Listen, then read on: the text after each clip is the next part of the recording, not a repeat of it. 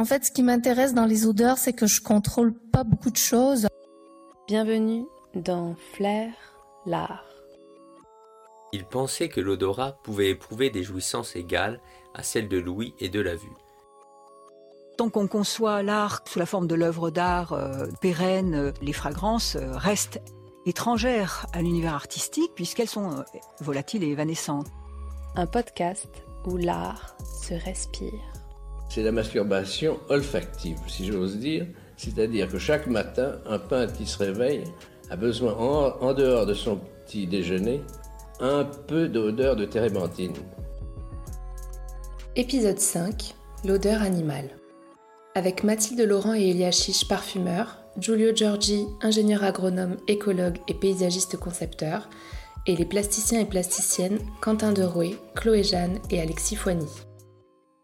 Bah, si on reprend justement l'ontologie dans laquelle on est, l'ontologie euh, selon Descola, bah, en fait voilà, c'est ce rapport-là. On a un rapport qui est totalement désincarné euh, face à, à, au vivant. Alexis Foigny, plasticien. Et, euh, et c'est ça qui, qui, qui est vraiment, je pense, à retravailler euh, sous un prisme différent. Faut pas non plus qu'on tombe dans une espèce de néo-chamanisme euh, moderne pour combler un vide dans nos sociétés, mais mais l'objectif, c'est quand même de euh, voir qu'on a un rapport face au vivant qui n'est pas du tout euh, sain. On l'instrumentalise et en fait, on, le détruit parce qu'on n'est pas du tout euh, armé avec les codes culturels, en fait, finalement. Après avoir vu combien l'odeur dans l'art nous ramenait à la mort et à l'impermanence, après avoir constaté comment sentir rappelait que les expériences olfactives se vivaient par la chair et nous unissent tous et toutes dans une même atmosphère, c'est l'idée de totalité, de lien entre vivant et vivante et d'animalité qui va conclure cette première saison de Flair l'art. Car s'il est bien une donnée qui est centrale dans le rapport que l'histoire occidentale entretient avec les odeurs, c'est que celles-ci sont encore majoritairement considérées comme étant l'apanage de l'animal et vont à rebours de l'idée d'une supériorité humaine. L'odorat est maître d'un monde où règne l'instinct que les êtres humains s'évertuent à fuir. Un monde supposé de chair, de luxure et de pulsion que les religions ont banni pour lui préférer celui de la spiritualité et de la transcendance. En 1871, Charles Darwin déclare que l'odorat, primordial chez les animaux, n'est plus qu'une ancienne fonction jadis vitale, mais aujourd'hui désuète chez l'humain. Le psychiatre Richard von Kraft-Ebing, dans la même mouvance, affirme en 1886, dans son étude sur la sexualité Psychopathia sexualis, que l'odorat est capital à la reproduction des bêtes, mais qu'il est devenu presque inutile selon les normes humaines. Depuis la fin du XIXe siècle, psychiatres et sexologues considèrent que l'olfaction renvoie au domaine pulsionnel et à celui du pathologique, et qu'il serait signe de l'instinct de conservation dont nous nous servions des temps des premiers mammifères. L'odeur était alors signal d'alerte et prévenait des dangers potentiels, mais avec l'évolution de nos civilisations occidentales, une évolution qui bien souvent rime avec une scission vis-à-vis de ce qu'on appelle nature, les parallèles faits avec notre animalité ont été de plus en plus dénigrés. Freud explique d'ailleurs très clairement dans Malaise dans la civilisation, essai de métaphysique sur le devenir des cultures, publié en 1929, que la création de la civilisation se justifie par l'éloignement de l'humanité au monde vivant. Le redressement ou la verticalisation de l'homme serait le commencement inéluctable de la civilisation.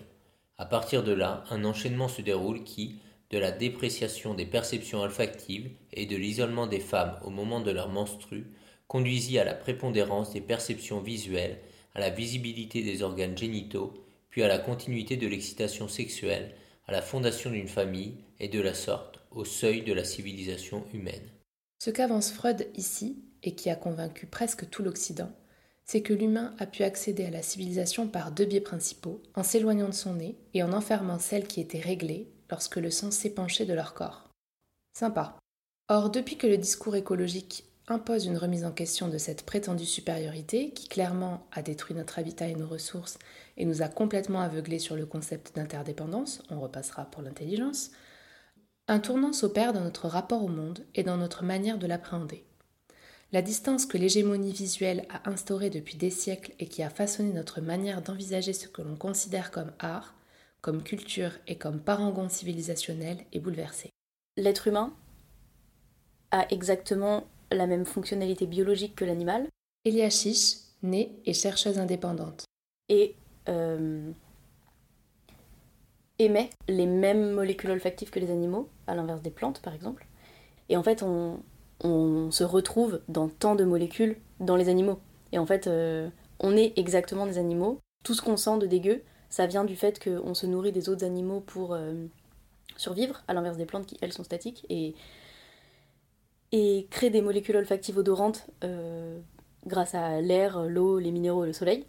Et ensuite fabriquent tout un tas de molécules olfactives délicieuses. Pour la communication animale, pour se défendre, pour attirer les pollinisateurs, etc. alors que nous, vraiment, tout ce qu'on émet vient du fait se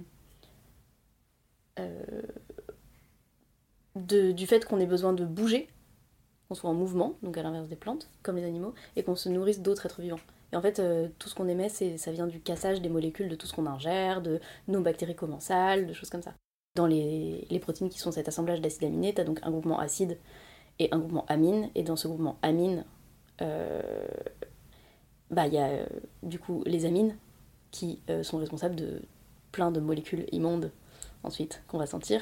Et aussi, c'est dans les protéines qu'il y a tous les groupements soufrés qu'on va aller casser, que notre, tout notre métabolisme va aller casser. Et c'est de là que va de là que vont naître toutes les molécules soufrées qu'on déteste quoi. Et genre toutes les molécules, le scatol, l'indole, la putrescine, tout vient du fait qu'on break down des protéines.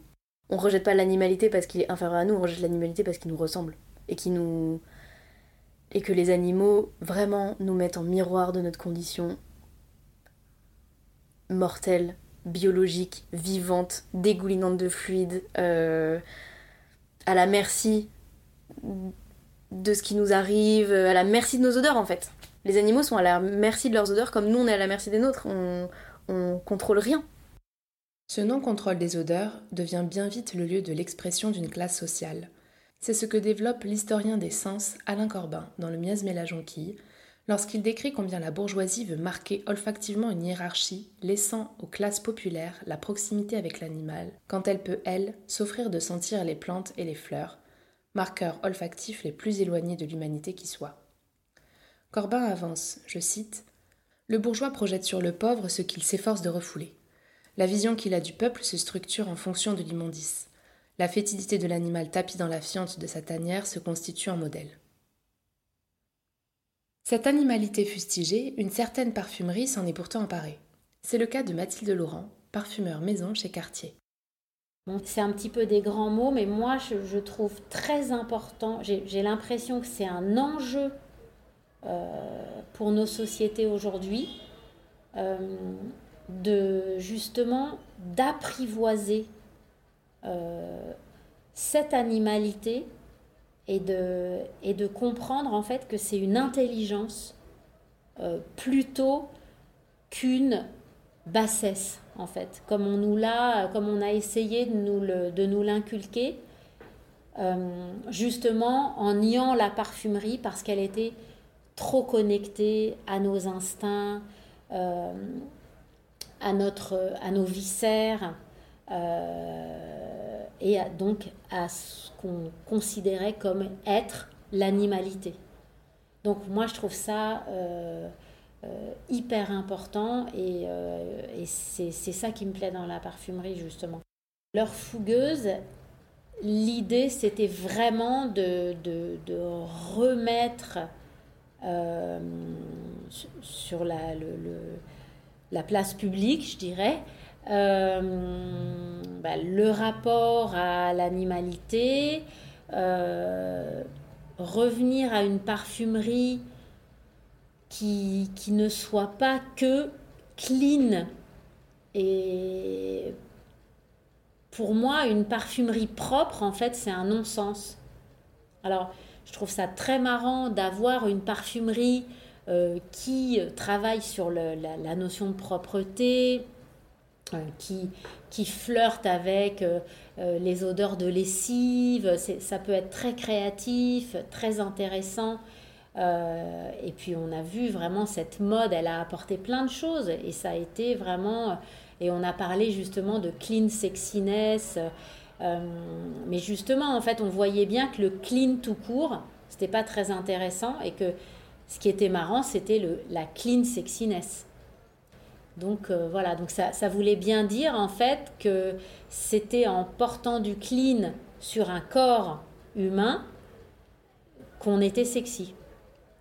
Donc euh, on voit bien que l'odeur de la lessive en elle-même, si elle n'est pas sur un corps, en fait, c'est pas intéressant. Donc du coup, moi j'avais envie euh, de, de reparler d'animalité parce qu'au moment où je crée leur fougueuse, les notes animales, justement, les notes animales, pardon, ont complètement euh, disparu des radars.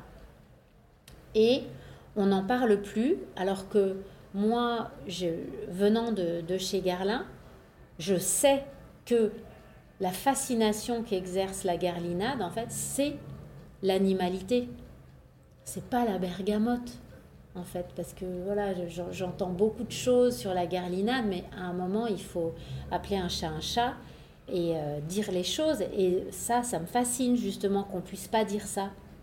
Et que finalement, on puisse pas supporter que la, la, la, beauté de, des grands garlins, des grands mythes euh, sur lesquels tout le monde se pâme, en fait, ça soit l'animalité. Donc, euh, j'ai envie de le dire, j'ai envie de le montrer, et j'ai envie aussi d'apporter euh, d'apporter euh, un twist, d'apporter une vision, de renouveler le genre. parce que justement dans, dans, la collection des heures de parfum, en fait, j'essaye toujours de, de, faire avancer le, le, propos euh, et de, de, faire des références à l'histoire de l'art de la parfumerie. Euh, tout en apportant, euh, voilà, tout en faisant un pas de côté, justement pour remettre en valeur le, le, patrimoine, le chemin qu'a déjà fait la parfumerie et voilà, j'essaye d'apporter voilà, ma petite pierre, ou en tout cas mon, euh, ma pierre à l'édifice, ou en tout cas une vision, une, proposition en tout cas. Et cette facette animale qu'évoque Mathilde Laurent est en fait une constituante de notre identité, une part importante de ce que nous sommes, animal parmi les animaux. Moi, quand je retourne euh, à la campagne, donc en Normandie. Chloé Jeanne, plasticienne. Il y a des forêts que je fréquente depuis que je suis petite, enfin des bois plutôt d'ailleurs. Et il y a toujours euh, cet endroit ou ces endroits qui sont euh, des passages animaux qui ont cette odeur où tu sais qu'ils sont passés il n'y a pas longtemps. Euh, typiquement, ça va être souvent des sangliers, tu vois. Mais du coup, c'est, on sait qu'ils ont été là, c'est l'espèce de trace. on sait par, parce que on connaît l'endroit, qu'on les a vus, voilà, c'est des choses de, de, moi, est-ce que je les ai vus une fois? Ouais, sûrement petite, mais c'est mes parents qui les ont vus, donc c'est aussi euh, une espèce de transmission. Et, euh, et cette, odeur hyper forte, hyper animale, qui est, euh, qui est censée te dire fais gaffe, alors c'est peut être dangereux. comme on ne fait pas face à, cette dangerosité directement, pour moi, elle est, hyper attirante, hyper, pas, intrigante en tout cas. Et elle est assez particulière. Je sais pas si ça parle à beaucoup de gens, ces odeurs-là, mais euh, si je dois euh, utiliser les odeurs que j'ai pu euh, sentir en, travaillant avec les parfumeurs, je sais pas, on est un peu sur quasiment l'ambre gris où c'est un truc hyper sale en fait, ce qu'on considère comme sale. mais que je trouve, et on y revient, tu vois, ces odeurs, castorium, ambre gris, il y a toujours cette espèce de Ah, c'est horrible, et on y retourne tout le temps.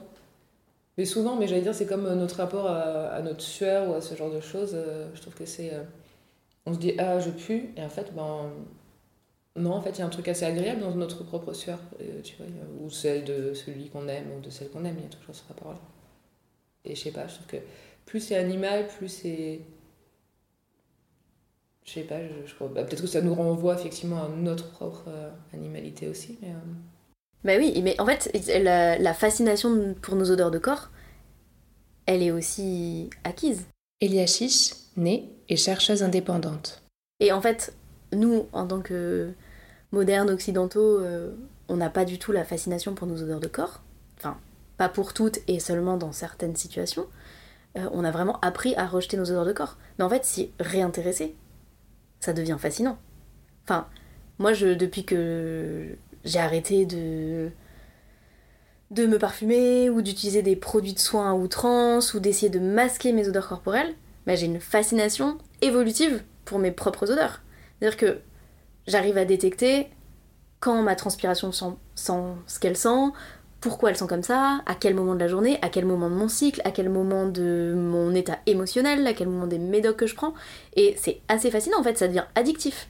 Et c'est, j'ai fait un projet récemment qui s'appelle Olfacto Gynéco avec ma sœur Jeanne Chiche, qui est designeuse, euh, qui propose de suivre ces odeurs euh, vulvovaginales au quotidien, ou pas au quotidien, mais les suivre de manière régulière pour apprendre à se connaître, dans une optique d'autodiagnostic euh, de potentielles pathologies, mais finalement juste pour se connaître mieux et comprendre pourquoi on sent ce qu'on sent à quel moment. Et c'est hyper addictif, parce qu'une fois qu'on commence à mettre le nez dedans, euh, enfin moi je, peux plus m'arrêter, personnellement c'est... Euh, c'est je sens des choses différentes tous les jours et à différents moments de la journée. Et ça m'intrigue. Et, et, ça me dégoûte de moins en moins. À un moment, il y a quelques odeurs qui me dégoûtent, mais presque plus maintenant. Ou alors quand ça me dégoûte trop, ou que je me dis c'est trop fort, ou qu'est-ce qui se passe, j'attends un peu pour voir si ça reste. Et en fait, c'est si ça persiste que je me dis, hum, il y a peut-être un problème. Si ça persiste pas, bah c'était juste en fait un état émotionnel particulier, une nourriture que j'ai mangée, euh, un sous-vêtement que j'ai porté, un truc que j'ai fait euh, qui a juste un petit peu affecté mon microbiote, euh, qui fait que j'ai senti un truc différent à cet instant. Accepter de respirer son corps serait finalement accepter son animalité, mais surtout accepter que notre corps est un corps parmi d'autres. Ce que nous apprend l'usage et la manipulation des odeurs, finalement, se joue véritablement dans la double action de sentir qui nous anime tous et toutes. Nous sentons ce qui existe autour de nous, nous l'accueillons en nous, en l'inspirant, en l'aspirant. Une plante, un autre être humain, l'asphalte mouillé après la pluie ou une peinture fraîche. Mais nous provoquons aussi nous-mêmes des odeurs que d'autres pourront percevoir. Et en considérant davantage ce double mouvement d'absorption et de diffusion, l'idée d'avoir sa place dans un monde partagé semble prendre tout son sens. C'est notamment ce que souhaitait illustrer Mathilde Laurent avec son deuxième OSNI, objet sentant non identifié, qui a été présenté sur le parvis des Invalides l'hiver dernier. Et donc c'est un petit peu ça euh, que j'ai voulu euh, euh, traiter dans La Panthère, dans le fait que finalement, bah, cet animal, il est constitué de molécules de parfum et donc, en fait, tout d'un coup, il se, constitue devant nous. Et nous-mêmes, on est euh, un amas de, molécules qui vient rencontrer cet autre amas de molécules. Et quand la panthère se, se, molécularise, en fait, quand elle explose, en fait, il ne reste qu'une seule molécule qui ressemble à s'y méprendre euh, à une constellation. Finalement, euh, moléculaire ou ou constellationnaire, je ne sais pas si ça, je sais pas si ça se dit. Hein. Mais donc dans ce, de nous replacer finalement justement euh, dans le monde en fait, euh, de nous faire reprendre conscience de notre échelle euh, et du fait que voilà que si on, on regarde vers le haut ou vers le bas finalement ça, ça change tout en fait, mais qu'on est une partie de ce grand tout. Cette idée du grand tout, qui était déjà en germe dans les pensées New Age des années 1970, mais que l'on a souvent considérée comme fantasque, rejoint la théorie de l'interdépendance, portée par le philosophe des sciences Bruno Latour et par l'anthropologue Philippe Descola, mais également par toute une branche de philosophes et essayistes tels que Donna Haraway, Baptiste Morisot ou encore Vinciane Després, pour ne citer qu'un tout petit échantillon de penseurs et penseuses. Ce concept d'interdépendance envisage le vivant dans un tout dont chaque partie maintient un équilibre primordial. Giulio Giorgi, écologue et paysagiste concepteur, est persuadé que nous aurions beaucoup plus à apprendre de la nature en l'écoutant, en la sentant et en nous approchant des divers langages qui se jouent dans les jardins. Avec l'olfaction et le monde végétal, on peut avoir une approche différente que l'agriculture, donc le fait de se faire un potager, par exemple, de, la façon plus directe ou de cultiver, voilà quoi que ce soit, ou que euh, la, euh, comment dire, en fait, on n'a pas besoin de tuer la plante, donc euh, que sais-je, enlever des branches, euh, enlever des feuilles, la déraciner, la, la, triturer, tu vois. En fait, on a presque souvent pas besoin même de toucher à la plante pour rentrer dans un rapport d'intimité avec elle. Donc, qu'est-ce que ça veut dire? Ça veut dire que ce sens-là nous permet euh, de rentrer en intimité avec un non-humain dans un rapport de non-exploitation de non-domination en quelque sorte. Il y a plein de, de langages communs entre, euh, entre non-humains, euh, mais interespèces. Donc typiquement, euh, comme, euh, enfin, les fleurs et les insectes ou les fleurs ou, ou enfin il y a, y a, plein se parlent par ce par ce biais olfactif. Et, et donc euh, il y a comme une façon de, de dire bah est-ce qu'on peut se réapproprier un tout petit peu de ces langages qui pourraient nous aider à communiquer avec euh, avec d'autres espèces également. Et puis c'est c'est un chemin euh, rempli d'embûches. Je te fais un exemple. et ben en fait il y a des, des études qui commencent à montrer que le parfum de rose est tel, pas tellement parce que la plante avait quelque chose à dire en soi et donc, euh, ben, par, par, la beauté de ce message, euh, l'homme l'a, l'a, comment dire, commencé à la, à la cultiver. Enfin, peut-être au tout début, il y avait quelque chose du genre, mais en réalité, le parfum des roses, c'est quelque chose qui a été, dans le temps, vraiment manufacturé, créé par l'action de la sélection euh, euh humaine. Et donc, euh, euh, euh, sans doute, euh, donc il y a eu un hybride qui a dû apparaître, ou deux hybrides, Damascena, la Centifolia, qui, euh, qui présentait plus de pétales. Donc en fait, comme l'odeur vient des pétales dans la rose, ne vient pas du, du, des étamines euh, ou voilà d'autres parties, et bah du coup l'odeur était plus forte parce qu'il y avait plus de pétales. Et donc on a senti quelque chose d'intéressant. Et en fait, on la cultive depuis plus de 2000 ans. donc en fait, au fur et à mesure, on l'a entre guillemets améliorée euh, pour qu'elle sente plus et pour qu'elle sente quelque chose encore plus enivrant euh, progressivement. Et donc, justement, là-dessus, il y aurait un tri à faire en allant choisir des espèces qui ont été euh, peu manipulées par la sélection artificielle. Parce que, bien évidemment, comme beaucoup d'autres espèces d'animaux, euh, que sais-je, les, les, brebis, les vaches, euh, enfin, tu vois, tout, ce que tu connais, et eh ben, et c'est quelque chose, euh, ça fait partie de la nature, mais c'est beaucoup de la relation de, l'emprise humaine sur, sur les autres espèces, et, et la cohabitation, etc., l'exploitation, etc. Cette question de l'attention au vivant et de sa considération s'exprime dans l'art et particulièrement dans l'art olfactif. C'est ce que raconte le plasticien Alexis Foigny, qui développe depuis plusieurs années le dispositif Tant que les fleurs existeront encore, travail prospectif et polysensoriel autour de l'Asteria rosae, une fleur disparue en 1860. Endémique de l'île Maurice, sa perte est causée par l'arrivée des colons transportant avec eux des bactéries étrangères à la flore locale. Je suis de formation de design. J'ai commencé à travailler avec l'olfaction par rapport à des ressentis mémoriels donc ma mémoire olfactive, euh, qui a du coup euh, m'a beaucoup travaillé en fait tout au long du diplôme. Donc j'avais plein de mémoires, qui, des odeurs qui me revenaient un peu par réminiscence en fait finalement euh, dans, mon travail. Et je trouvais que c'était en fait une part essentielle et euh, assez importante qui était totalement évincée de notre monde actuel. Parce qu'on vit dans des espèces de, bah voilà, de, lieux où on évince les odeurs si bien qu'on n'a plus du tout accès à, ce type de mémoire, enfin je trouve. Et, euh, donc euh, j'avais envie de parler de cette mémoire-là à travers justement euh, les odeurs de un peu de mon enfance, qui était, euh, bah, vu que j'ai une enfance dans la campagne, de sentir des odeurs avec les fleurs et de mon lien avec l'environnement, mon environnement naturel, on va dire, où j'ai grandi et qui était en fait quand je suis arrivé en ville complètement euh, oublié. Et euh, c'était cette envie-là de, euh, de presque fantasmer en fait finalement de mon lien avec la nature que j'avais envie de retranscrire à travers ce projet. Et, et c'est comme ça que j'y suis venu. C'est-à-dire que moi j'avais quelque chose de très trivial de sentir les fleurs quand j'étais petit, d'aller dans l'environnement, de, bah, de, sentir tout ce que j'avais, de, de, même les goûter. Mais, et, et en fait aujourd'hui on l'a plus du tout.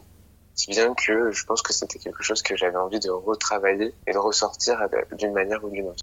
Moi, je suis tout à fait, tout à fait convaincu que, en fait, euh, ça répond en un sens à euh, la crise de la sensorialité euh, dans laquelle on est actuellement. Euh, la perte d'empathie qu'on a euh, avec l'environnement. En fait, moi j'étais complètement choquée euh, de voir les réactions, que ce soit dans mon entourage ou, juste au quotidien, de personnes qui maltraitent, que ce soit les animaux ou la nature, les plantes, et qui a un manque d'empathie en fait finalement lié à, à ces êtres, ce vivant. Et, et je, je, considère que le fait de, de, de sentir ou de de rentrer dans une démarche euh, olfactive avec euh, avec euh, ces, ces êtres-là, ça apporte une forme nouvelle de sensibilité qui nous permet d'être pénétrés à la fois de manière mémorielle, donc vraiment au plus profond de nous-mêmes, et de créer une forme d'empathie, de connexion, de rapport différent,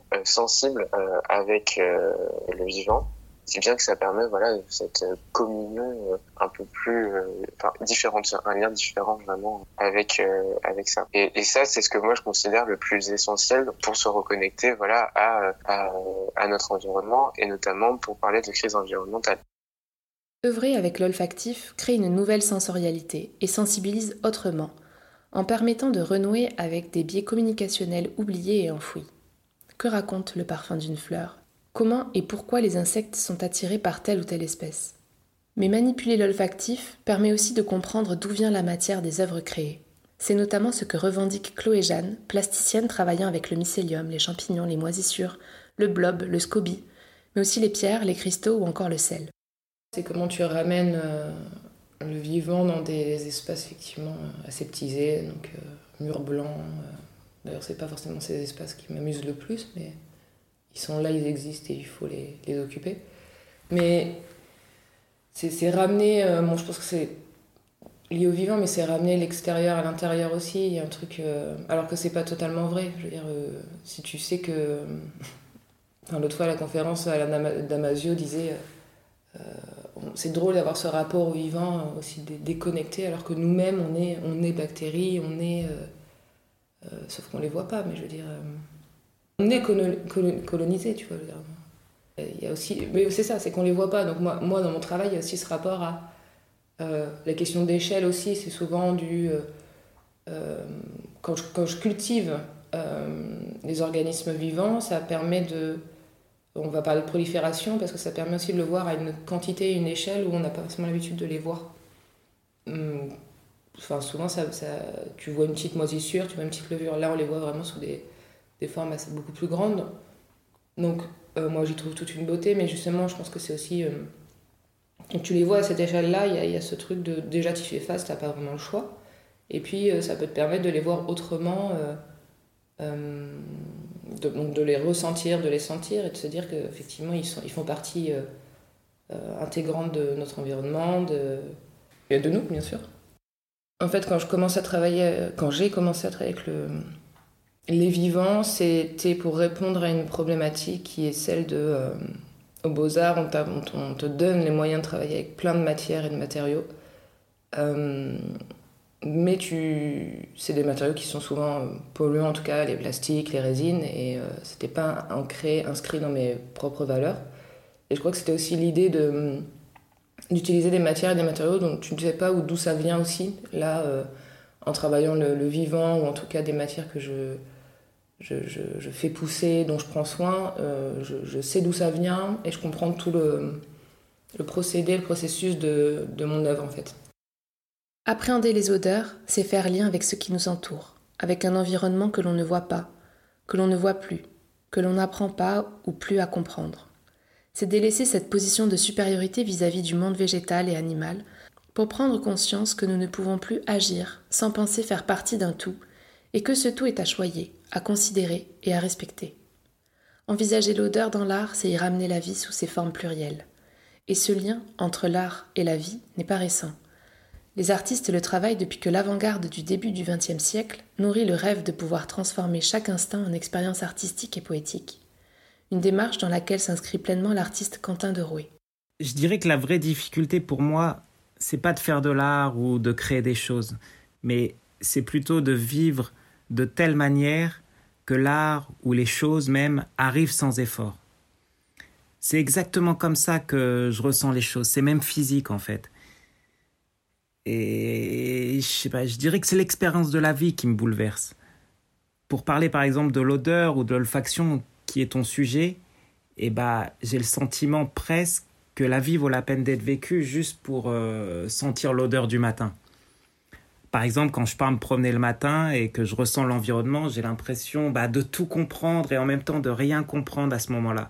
Je ne sais pas, l'humidité, les odeurs, les bruits, c'est ça, ça, fait naître en moi un mélange de, de joie et, de mélancolie. Et ce qui est vraiment incroyable, ce qui je pense, oui, ce qui est vraiment incroyable, c'est que quand je vais me promener même le lendemain, bah, il y aura des variations plus ou moins fortes. L'humidité sera pas la même, les odeurs seront plus ou moins présentes, il y aura des chants d'oiseaux différents, il y aura même peut-être de la pluie ou, du soleil. Mais je vais ressentir quelque chose d'aussi profond, aussi profond que l'odeur que j'avais pu sentir euh, le matin la veille. Comme si en fait les variations, eh ben, elles, avaient, elles avaient peu d'importance. En fait, comme si euh, bah, qu'il y ait du soleil ou de la pluie, ce qu'on peut ressentir finalement peut être tout aussi fort. Et ce que je veux dire, c'est que je pense en fait que c'est l'aspiration de ce monde, ce monde incompréhensiblement organisé, qui devient vraiment important. Et on pourrait dire quelque chose que, bah, quelque chose que j'aime bien dire, c'est que c'est la qualité de l'aspiration qui fera la qualité de l'inspiration. Pour moi, en fait, l'art, ça se situe euh, par ici. Peut-être même que je fais des peintures juste pour aspirer profondément le monde, comme si les peintures étaient un prétexte pour aspirer tout ça. Et ouais, je dirais, je cherche en fait presque euh, à aspirer toutes les molécules, comprendre que nous sommes tous liés, que finalement on est fait de molécules, exactement comme l'air qu'on respire, comme euh, la même plante qu'on va regarder ou qu'on va sentir. Et, et peut-être faire de l'art, c'est le stratagème que j'ai trouvé peut-être le mieux pour ressentir tout ça. Et les formes que ça prend, c'est presque, c'est presque en fait une conséquence et c'est plus ou moins important. Voilà. Et je sais pas, j'essaie de faire tout ça. En fait, j'essaie de rester aussi très léger et joyeux, car, car en fait, la vie c'est tragique. Je sais pas, l'odeur de demain matin, elle va être elle va être bouleversante. Et l'odeur, euh, je ne sais pas, de l'hiver prochain, quand, quand, je vais aller me promener, elle sera bouleversante aussi. Mais on, on sait que ces choses-là, bah, on ne va pas les sentir euh, indéfiniment. Et en fait, c'est cette fragilité quasiment que je ressens quand, quand j'aspire le matin. Et puis ça me bouleverse, ça m'inspire et ça me donne envie de laisser des traces, je pense. C'est vraiment important pour moi de terminer cette première saison de Flair l'art avec cette notion d'entremêlement de l'art et la vie. Comme le dit la parfumeur Mathilde Laurent, vivre c'est respirer, et respirer c'est sentir. Parce que je crois sincèrement qu'il peut y avoir de l'art dans toute chose, et que c'est l'attention que l'on porte à ces choses qui en définissent le statut. Et allouer un statut artistique, c'est souvent élargir la définition de ces choses-là, leur donner une présence, de la matière, de la consistance.